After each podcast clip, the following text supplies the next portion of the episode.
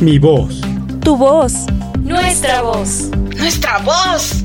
Nuestra voz. Se escucha en Radio Shinasli. Somos un colectivo de radio comunitaria en la Ciudad de México que busca abrir y ejercer espacios de diálogo y creación. Búscanos en redes sociales como Radio Shinasli.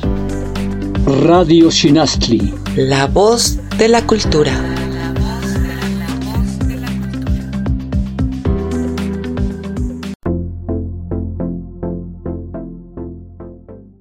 Arte, tradición, gastronomía, turismo, todo esto es México y México es Culturama, un programa que te llevará a conocer los rincones de nuestro país a través de su gente, sus raíces, su pasión.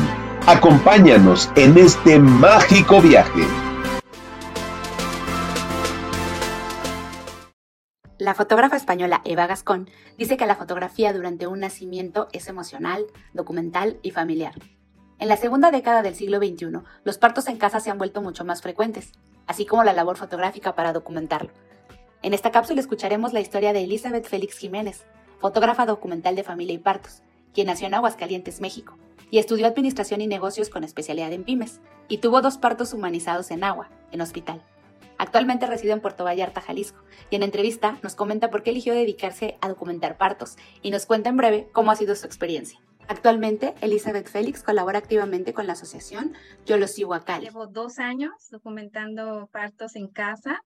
Estoy realmente enamorada de ellos, asombrada eh, de cómo cada parto es único en cuanto a cada familia es única. ¿no? no puedo decir que un parto se parece al otro, y eso es lo que también hace que para mí sea muy emocionante porque cada parto es una experiencia nueva. Ahora como estoy en la asociación, ellas me invitan y así es donde conozco yo a las parejas y ya eh, les muestran los videos de partos de, de otros parejas, entonces cuando ven las fotos dicen, ay, no, está, está muy bonito, y hasta a veces hasta se animan, ¿no? Al parto, sí, sí quiero mi parto en casa o mi parto natural. Entonces, pues de esa manera trabajamos en conjunto. Mi hijo nació en el 2014. Cuando nos venimos aquí a vivir a Vallarta, yo veía fotos de recién nacidos, de bebés, y decía, yo quiero tener fotos así de mi hijo. Vi la oportunidad y me compré mi cámara semiprofesional y empecé a tomar fotos, pero dije, estas no son las fotos que yo quiero.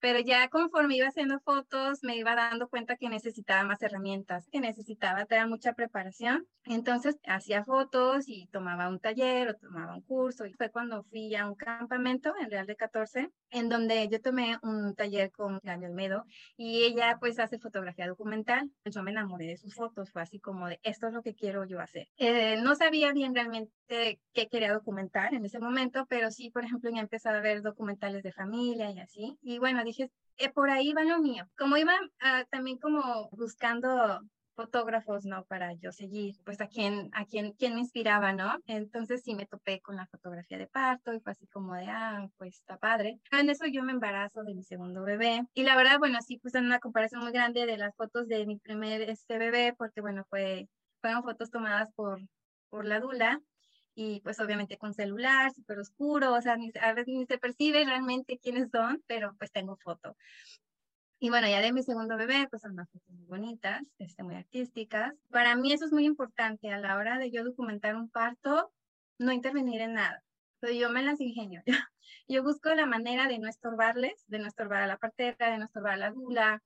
Eh, de la luz, pues ahí sí un poquito le abro la ventana o algo así, pero no, no, no, no algo invasivo para la mamá, o sea, que la saque de su, de, de lo que está pasando y tienes que estar ahí. Para mí es respetar lo que está sucediendo y por eso es que le llamo un documental, porque no tengo interferencia para nada en la escena, simplemente observo y pues es lo que documento. Ah, Entonces, en el primer parte yo le pregunté a la mamá, oye, ¿te molestó el ruido de la cámara o algo? O yo así se, ni me di cuenta, ni te perseguí. Los partos en casa eh, son de una jornada larga porque sí, al principio yo decía, bueno, me avisan cuando ya esté, van a ser el bebé, pero es algo muy impredecible, o sea, no puedes, o sea, tienes que estar ahí y aparte también hacemos lo que es el documental eh, del trabajo de parto, donde están todas estas emociones, ¿no? Donde hay llanto, donde hay alegría, donde hay risas. Entonces, hay que capturar todo eso también y luego ya pues la parte donde está el alumbramiento, donde nace el bebé, entonces pues más o menos es un promedio de 5 a 8 horas, porque también una vez que nace el bebé, normalmente nos quedamos a las fotos de la placenta, pero no son inmediatamente, o sea, damos un tiempo para que la mamá se recupere y para que también pues la hora dorada y toda esta hora de, pues, de que se pegue el bebé al pecho y también ahí toman algunas fotos, ¿no? De ese momento. Pues sí, ya las fotos de placenta vienen como dos horas después del alumbramiento, entonces, pues todo ese, tiempo estoy ahí y estoy tratando de documentar lo, más, lo más este, relevante que va sucediendo en esos lapsos. Sí, es, a veces comenzamos en la noche y salimos de, de otro día.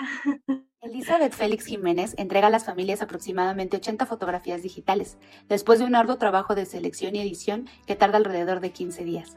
En caso de así requerirlo, a veces también hace trabajo de fotoálbum impreso. La entrevista y edición de esta cápsula fueron realizadas por Elizabeth Borges. Hola, ¿qué tal? Muy buenas noches, ¿cómo están? Bienvenidos a este su programa Culturama. Hoy 5 de mayo tenemos un programa súper especial porque está dedicado a dos temas, el 10 de mayo y el Día de las Parteras que se festeja justamente hoy. Y para ello tenemos dos invitadasas de lujo. Se las vamos a presentar, pero antes les recuerdo que nos pueden seguir en nuestro canal de YouTube Culturama y por favor síganos en nuestras redes sociales.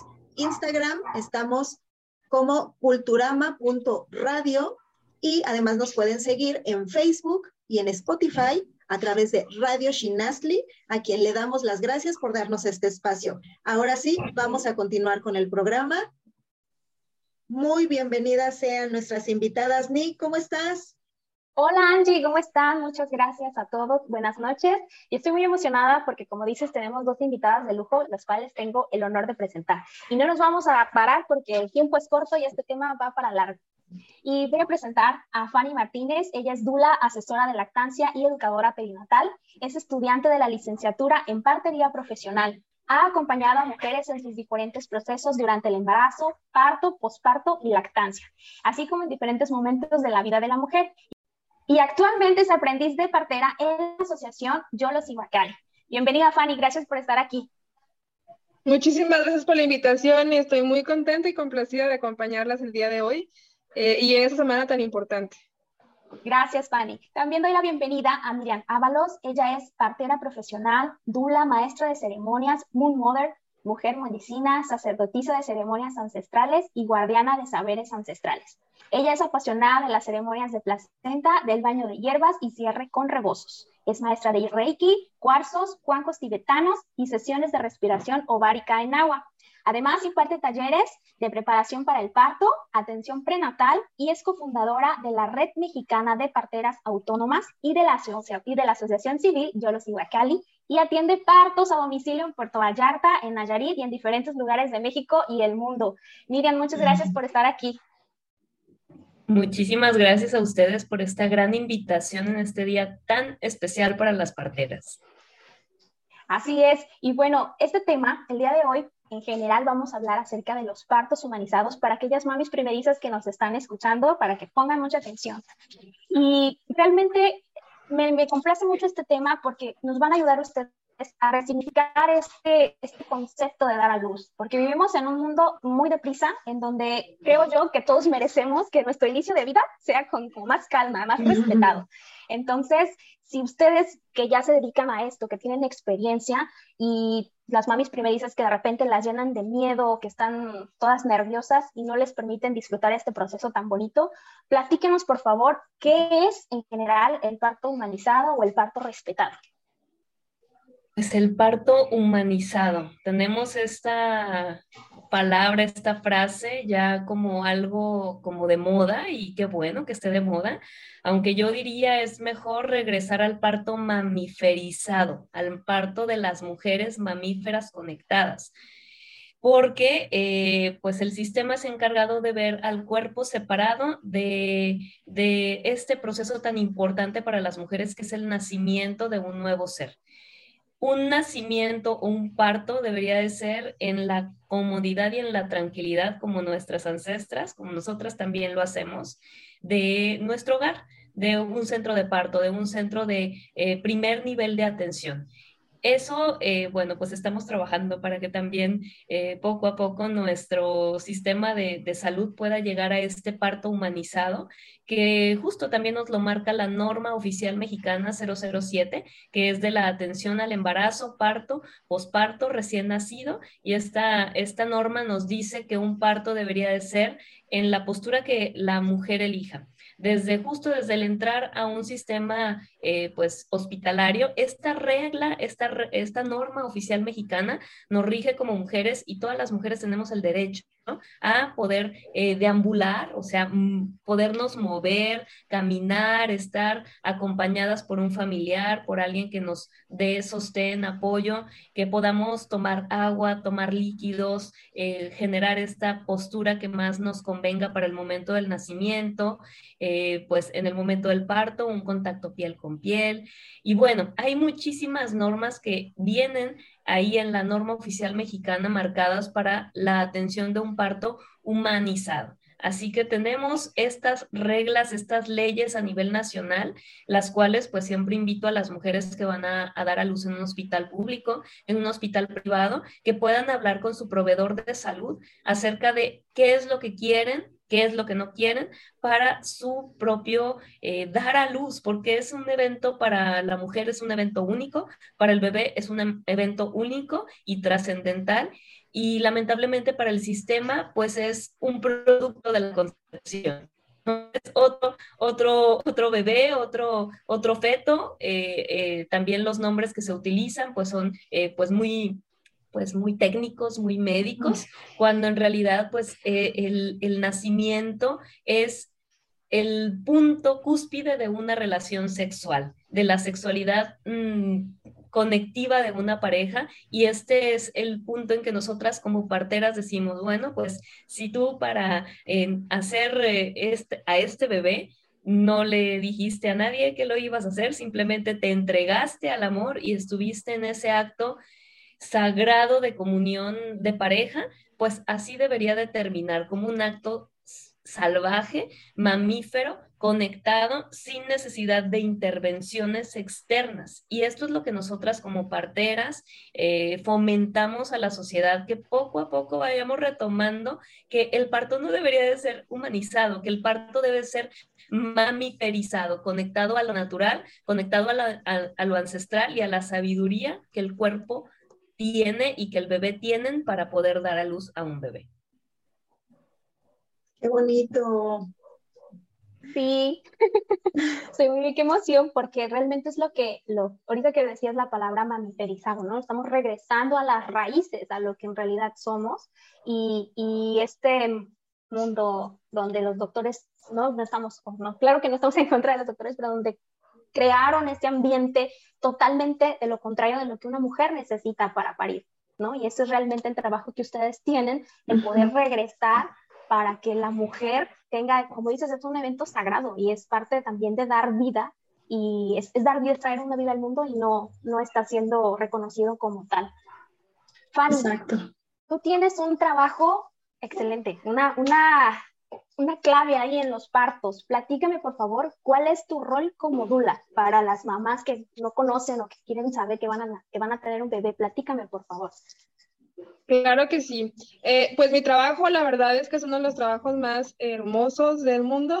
Yo disfruto mucho mi trabajo, amo mucho, mi trabajo eh, y realmente eh, comentaba por ahí con una amiga el otro día que este, uno tiene que hacer lo que le apasiona y que un trabajo eh, debería de no sentirse como con horario, con fecha, como que estoy trabajando. Y cuando yo me encuentro acompañando un parto, a veces me digo, estoy trabajando y quiero creerme que estoy trabajando, pero realmente estoy haciendo algo que me encanta. Estoy acompañando a otra mujer tener un proceso eh, de la vida, que es el nacimiento. Es un proceso en el que me ha tocado conocer a las mujeres eh, en un momento instintivo, mamífero en momentos en los que ellas definen como trance, eh, momentos en los que me toca dar la mano y dar como este, este suspiro de poder de decirles a las mujeres que sí pueden, que, ya lo habíamos platicado, que es el momento. Entonces, ser dula es acompañar el proceso eh, de una mujer mientras está en trabajo de parto. Eh, las dulas damos masaje, alentamos, caminamos, bailamos, eh, llevamos palabras a la familia, somos el puente entre eh, la mujer y eh, aquella persona que está eh, a cargo del parto, generalmente eh, son los, los ginecólogos y ginecólogas, somos ese puente de diálogo entre mamá, papá y, los ginecólogos. Y en el caso de la partería, a lo mejor porque soy muy afortunada y tengo parteras y una partera primaria que me ha sabido y me ha permitido conocer el parto desde otra perspectiva, que es Miri. Este, entonces, eh, en este camino de ser dula, eh, me ha tocado vivir el parto en diferentes eh, perspectivas, ¿no? En diferentes momentos, tanto en hospital como en una casa de partos o en la casa de la familia.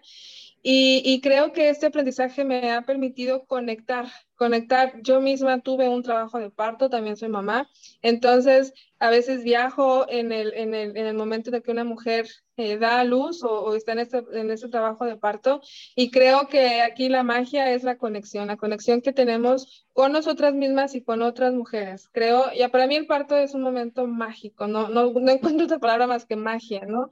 De, eh, de empoderar y hacerse responsable de, nuestro propio cuerpo, conocer nuestro propio cuerpo, cada esquina, cada eh, parte que está escondida en nuestros seres, es como regresarles a las mujeres este, este poder de decir si puedo, me conozco, eh, voy por este camino, voy por otro camino, yo elijo ser, hacer o no hacer o no ser, ¿no? Entonces ser dula es un trabajo, híjole, excepcional.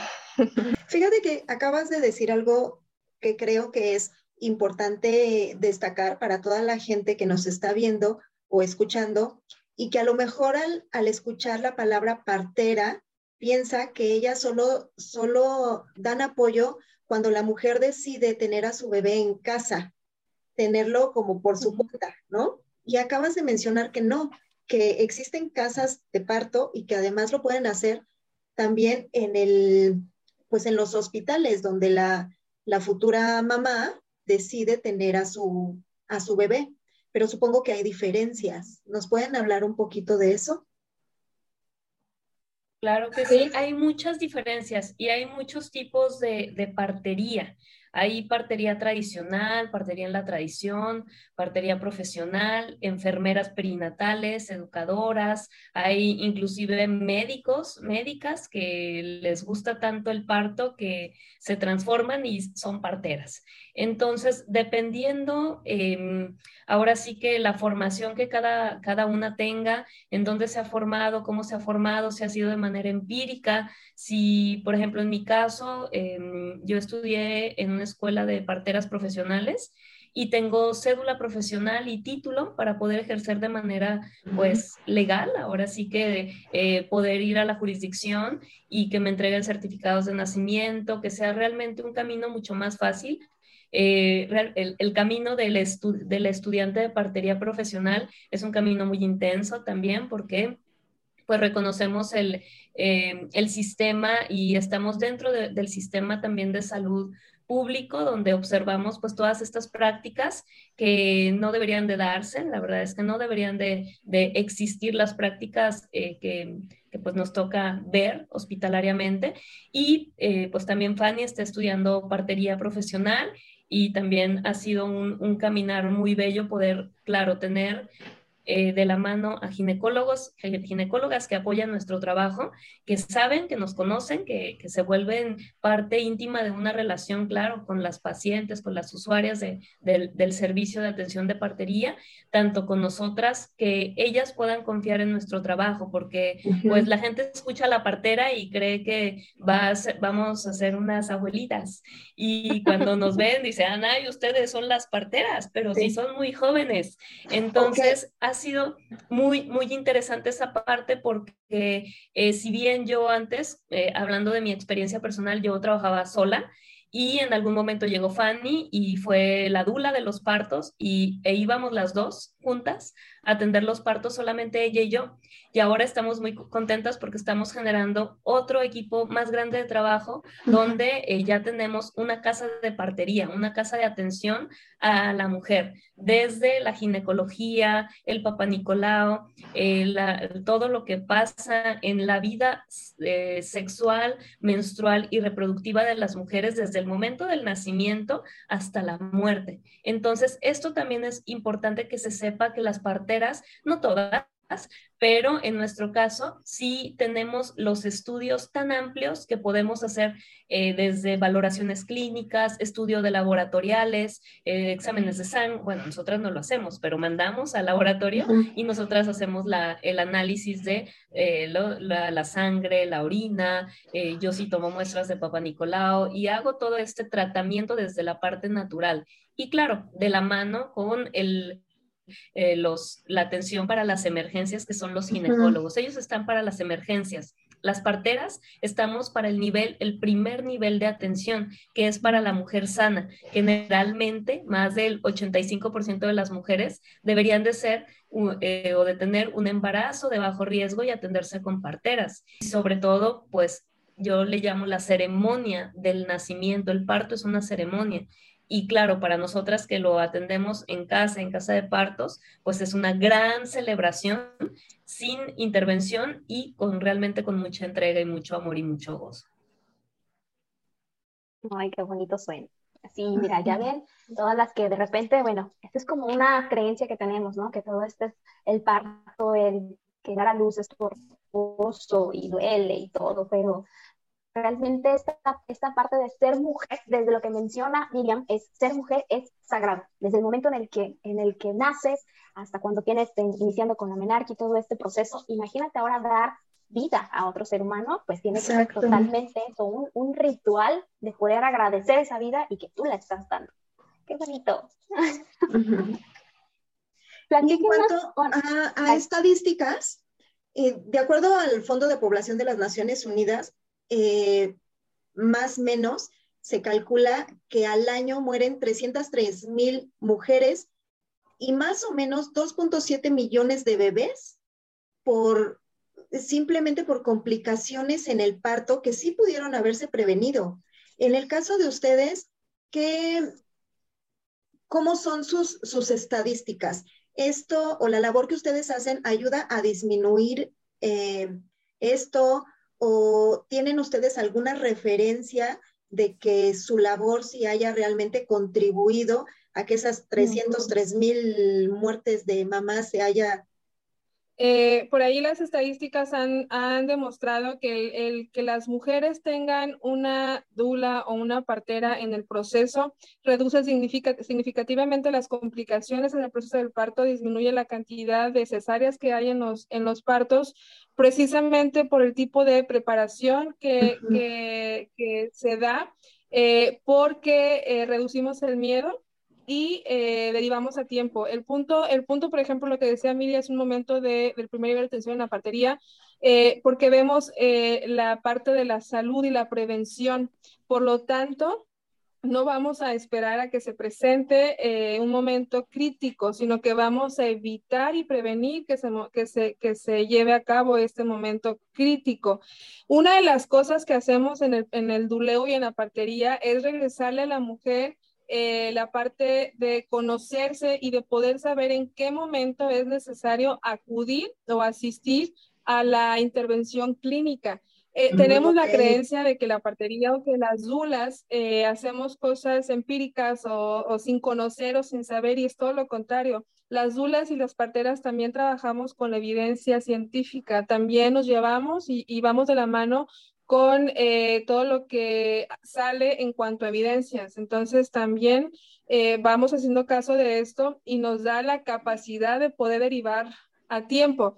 Voy a platicar una, una, una, anécdota que yo tuve justamente en la parte eh, inmediata del posparto, en donde como asesora de lactancia me tocó estar en, en un hospital, me tocó estar en la lactancia materna la especialista me, me, me, pidió que me quedara yo en la lactancia materna, ella se fue a hacer su nota confiando en, en, en, mi trabajo, pues vaya.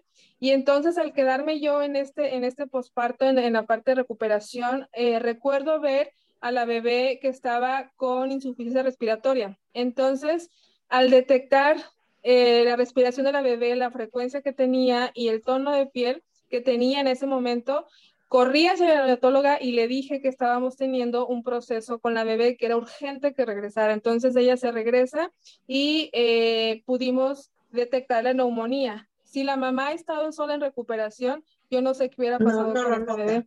No hubiera habido nadie que, que eh, viera que esta bebé tenía complicaciones respiratorias. Entonces, sí, a mí me tocó vivirlo. Entonces, sí es posible que nuestro trabajo detecte y derive a tiempo para evitar la muerte, eh, tanto materna como eh, neonatal.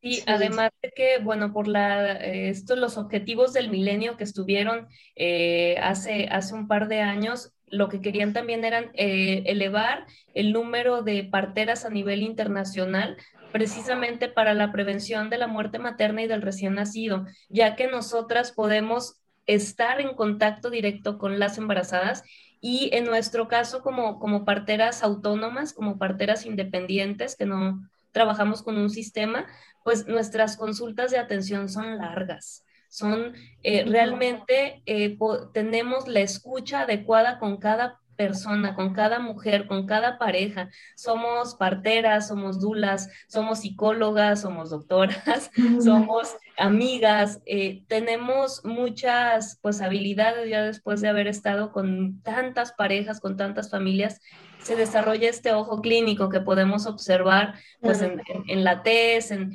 nuestra piel, en las encías, en las palpitaciones, pues sí hay una mujer con un riesgo inminente y nosotras, eh, pues esa es parte de nuestra capacitación, poder detectar una complicación antes de que se dé. Por eso esta es la importancia de la observación, de la escucha y de regresarle este poder también a la mujer porque eh, se recae un gran peso como en el médico y en los sistemas de atención pública, cuando en realidad la que tiene esta facultad de tener una buena salud, pues es la, la propia mujer. ¿Qué es lo que está comiendo? ¿Qué es lo que está bebiendo? Y generalmente la, la, este tipo de muertes que, que eh, tenemos en las estadísticas, pues son muertes hospitalarias, porque las parteras, bueno, eh, atendemos mucho menos mujeres y claro que se dan los casos de muerte materna o muerte neonatal porque es parte de los ciclos de la vida. Ahora también tenemos una, una gran creencia o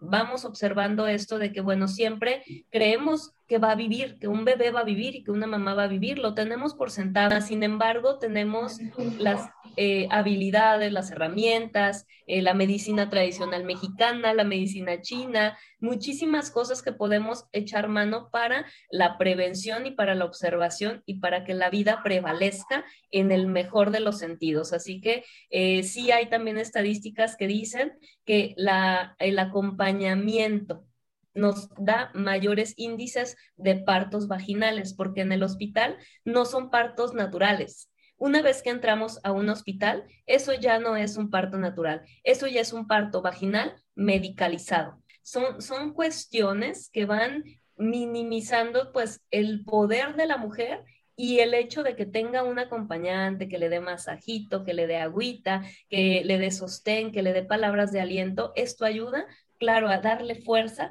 poder saber a la mujer y también estarle hablando a ese bebé, vamos bebé, tú puedes, tú sabes hacerlo, tú sabes cómo nacer y aquí estamos para recibirte. Entonces sí, disminuyen las tasas de cesáreas al hecho de poder tener un acompañante, inclusive las mujeres que han tenido un parto em, previamente y que ahora quieren un parto con nosotras y que ya tuvieron el parto, nos dicen, wow, o sea, sí es una gran diferencia después de no tener quien me acompañara. Sí, estaba mi esposo, pero mi esposo no sabía ni qué hacer, no sabía cómo ayudar. Peor de nervioso que una. Exactamente. De hecho, les decimos, el curso de preparación para el parto es para el papá, porque la mamá va a estar en su trance. El papá tiene que recordar todo. Tenemos una desinformación tremenda como mujeres y más como mamás, em, mujeres embarazadas, porque sí, es cierto, o sea, el, el cuerpo es maravilloso y él pues, tiene sus propias anestesias y todo este, este proceso de dar a luz. Es como, ya lo tenemos muy familiarizado con lo difícil cuando es lo, como dice Miriam, es parte también de tú, tú estás agregando tus propias sustancias que te ayudan a poder estar tranquila en este ambiente que las dulas generan, tranquilo, con música, no sé, algo, no sé, me imagino que es algo parte de, del trabajo que hacen las dulas. Fanny, perdón, me ibas a decir algo. Sí, que eh, justamente en ese tema de, de, que comentaba mí la anestesia, y creo que parte importante que tenemos que eh, agregar es que aquí donde radica la información, brindar información de lo que sucede en un trabajo de parto. Y nuestro trabajo como dulas o como, parteras es preparar a las mujeres para que este momento sea eh, tan, tan pacífico y eh, trabajar nuestra relación con el dolor, porque tenemos eh, la idea de que el dolor es malo y de que el dolor no ayuda y el que el dolor es sinónimo de que algo malo está pasando. Entonces tenemos que resignificar el, el, la definición de dolor para el trabajo de parto y quizá cambiarlo de nombre a sensaciones, porque la percepción del dolor varía de mujer en mujer. Entonces, antes de llegar y decirle vas a sufrir y esto es dolor, tenemos que eh, reconsiderar cómo lo vamos a llamar dolor desde qué perspectiva y hasta qué momento y eh, en este eh, y, tratar de evitar la anestesia por todas las, las los pros que eh, perdón contras que hay pero también es válido decir que si es necesario para ciertas mujeres, porque así lo consideran, también está bien. Sin embargo, al tener anestesia, también debemos de hablar de lo que eso implica, el tener una anestesia, y sí es correcto que a veces el tener... También depende de, las necesidades de cada mujer, cada bebé, cada cuerpo, ¿no? A lo mejor no es tanto de, de que mi umbral del dolor es muy, muy grande y yo sí soporto los dolores de parto y mi vecina no. A lo mejor es de las mismas necesidades de tu, pues de tu cuerpo, de tu proceso de embarazo. Pero, por ejemplo, en mi caso, mi primer bebé tenía que ser cesárea, ¿sí o sí? Porque no quería nacer. Nació a los nueve meses con tres semanas. Estuve a punto de cumplir los diez meses con el chamaco en mi panza. Pero además mm. tenía eh, síndrome de ventrículo hipoplásico izquierdo. De haber nacido por parto natural, no habría vivido. en, en, el parto se habría muerto. Entonces creo que ahí sí fue como como un mandato del universo. Y, creo que eh, aquí radica la otra parte que sí, eh, en, la, en, la, en, la, el duleo y la partería lo, lo, trabajamos mucho, es que yo puedo desear muchas cosas, pero en este proceso son dos. El bebé también tiene una decisión propia y también sabe elegir. Entonces, cuando llegamos a la semana 41 y todavía pasa y casi llega a la 42 y no hay trabajo de parto y ese bebé está muy cómodo, pues también hay que escuchar a bebé. El, nuestro bebé también nos habla desde el vientre y también toma decisiones. Y una de las cosas que yo he aprendido en la vida es que esta, esta decisión de nacer es la primera decisión que toman nuestros pequeños y pequeñas. Ellos también nos avisan cuándo y cómo. Entonces, eh, por eso cuando hablamos de plan de parto, el plan de parto una característica que debe tener es flexibilidad y adaptabilidad. No puede ser inflexible, no puede ser estructurado y sin caminos alternos, porque el parto es así, el parto puede decirnos...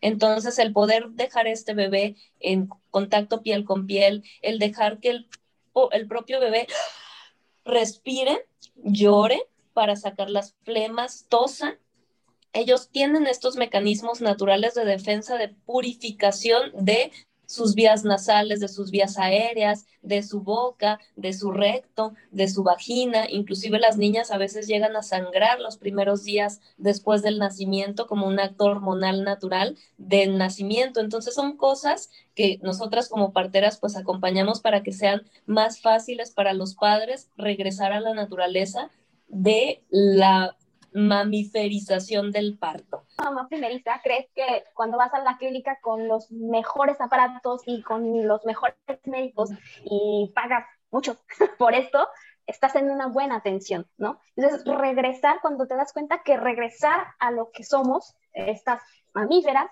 es lo mejor, tanto para ti como mamá, como bebé. Y no necesitas prácticamente más que tu cuerpo y estar en compañía, es lo único, ¿no? Prácticamente nada. Entonces es, es algo muy bonito y es algo que ojalá que llegue a muchas mujeres en voces de Fanny, de Miriam, de muchas parteras en México y en el mundo, ojalá, para que también como humanos tengamos como este, este significado de la vida, ¿no? Porque al final también influye en el desarrollo de un bebé el nacimiento. Y si entendiéramos toda esta parte, pues cambiaría nuestra, nuestra perspectiva como, como madres o como mujeres embarazadas, incluso como padres, porque no hay que excluir, no hay que excluir a los padres que tienen que estar presentes, que tienen que involucrarse, como dices, los, los cursos prácticamente son para que ellos entiendan cuál es el proceso y no, no entren en pánico. Y yo tengo una duda, dentro de su experiencia, ustedes están aquí en, en Puerto Vallarta, dentro de su experiencia, ¿ha sido difícil tocar con el, con el, los médicos, con todo este sistema de la medicina normal, normal que llamamos nosotros, tocar con ellos ha sido difícil, ha sido un trabajo difícil o, están abiertos a escuchar y aprender. Solamente tenemos dos ginecólogas en Vallarta. Entonces, no hay apertura. La verdad es que pues es un sistema muy, muy, muy rígido. Entonces, eh, pues yo siempre rezo porque los médicos puedan eh, poder, puedan reconocer este trabajo, que, que, nos conozcan, que sepan cómo lo hacemos, que sepan quiénes somos, eh, generar estos vínculos de atención para poder tener un respaldo. Fanny y yo trabajamos con, con algunas... Pues y quiero, quisiera añadir este, rápidamente en este, que en este caminar eh, ha, sido, ha sido maravilloso. La verdad es que cuando, al menos cuando yo inicié el proceso yo de como dula y después como asesora, como asesora de lactancia y luego como aprendiz de partera, pensé que iba a ser complicado encontrar eh, pues dónde y luego encontré a Miri, Miri me adoptó y me hizo parte de todo este proceso también. Y hoy día eh, yo estoy muy contenta, muy agradecida también con algunas ginecólogas con las que yo he trabajado. Eh, hay una ginecóloga que también ha respondido maravillosamente bien al tema de, del duleo y que eh, me llevamos haciendo todo el camino y todo el esfuerzo con, eh, con, con, las parteras, con Miri, para que esto sea cada vez más abrazado y eh, como parte de la atención en el, en el proceso del embarazo y del parto. Ya son 10 años en este, en este caminar y pues sí hemos tenido muy bonita respuesta de las mujeres, de las familias, eh, de, de, estos, estos pequeños, estos pocos médicos, pero sí queremos que sean muchos más y que esta red, esta red crezcan a nivel nacional y también pues estamos conectadas con muchas parteras en México, con inclusive con ginecólogos en, en Guadalajara, en ciertas, en ciertas ciudades donde también me ha tocado ir a,